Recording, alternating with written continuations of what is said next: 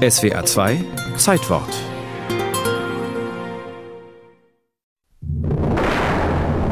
Es war ein 130 Kilogramm schwerer Meteorit der Klasse gewöhnlicher Chondrit vom Typ LL6, der im Elsass vom Himmel fiel. Als man zahlt 1400 Jahr auf St. Florenzen Tag ist wahr, 90 und zwei und Mittentag geschah ein grusam Donnerschlag. Drei Zentner schwer fiel dieser Stein, hie in dem Feld vor Ensishain. Starke Männer eilten aus dem Dorf herbei und holten den Brocken aus seinem Loch im Weizenfeld. Sie brachten ihn in die Kirche. Teufelszeug. An Donau, Neckar, Aare, Ill und Rhein habe man den Klapf, den Knall mitgekriegt, stand in dem Druck, der bald kursierte. Rechtlich sprich ich, dass es bedüht ein psunder Plag derselben Lüd. Sebastian Brandt, der die besondere Plage prophezeite, war damals Juraprofessor an der Universität Basel. Zwei Jahre später sollte sein Hauptwerk Das Narrenschiff herauskommen und ihn berühmt machen. Er hatte sein Flugblatt mit einem Bild des aus einer Wolke fallenden Steins verziert. Kaiser Friedrich III. des Heiligen Römischen Reiches würde bald sterben, mutmaßte er. Der starb wirklich im Jahr darauf. Aber die dreieckige Form des Steines, schloss Sebastian Brandt, könne ja auch auf die göttliche Dreieinigkeit hinweisen und Gutes bedeuten. Ensisheim im Elsass gehörte zum österreichischen Sundgau.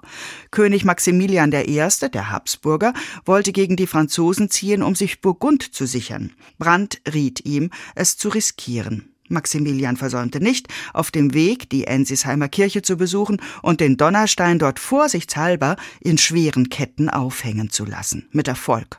Im Jahre darauf wurde er Erzherzog von Österreich und, allerdings viel später, selbst Kaiser.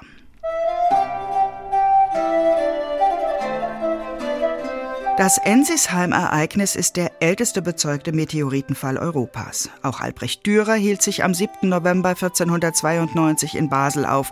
Einige Jahre später malte er einen explodierenden Himmelskörper auf die Rückseite seines Bildes vom büßenden heiligen Hieronymus. Auch auf seinem Kupferstich Melancholia I von 1514 ist eine Feuerkugel zu sehen. Man vermutet, dass er damit den Donnerstein von Ensisheim meinte. Gesehen kann er ihn nicht haben, er fiel ja mittags, aber gehört wird er ihn haben. Im 16. Jahrhundert hat Paracelsus den Meteoriten besucht, im 18. Goethe. Er berichtet darüber in Dichtung und Wahrheit. Während der Französischen Revolution wurde der Donnerstein von Ensisheim in Colmar aufbewahrt. Damals hat man viele Stücke von ihm abgeschlagen, die heute in verschiedenen Museen zu sehen sind. Anfang des 19. Jahrhunderts kam er zurück in seine alte Kirche. Wo er als wahrscheinlich einziger Meteorit zum zweiten Mal auf die Erde fiel und zwar 1854 beim Einsturz des Kirchturms. So der lakonische Bericht des Naturhistorischen Museums Wien. Dort wurde er nämlich 2013 vier Tage lang ausgestellt. Noch nie seit seinem Milliarden Kilometer langen Fall vom Himmel war er so weit gereist. Aber der Meteorit von Ensisheim wird streng bewacht. Er ist der einzige Stein mit einer Leibgarde, die 24 Stunden aufpasst, dass auch nicht ein Brösal von dem 54 Kilogramm schweren Brocken wegkommt. Bemerkt die Salzburger Zeitung. Das Foto zeigt zwei streng blickende ältere Herrschaften in scharlachroten Mänteln links und rechts hinter der Glasvitrine, den Großmeister, der St. Georgs Bruderschaft vom Meteoriten von Ensisheim und seine Vize.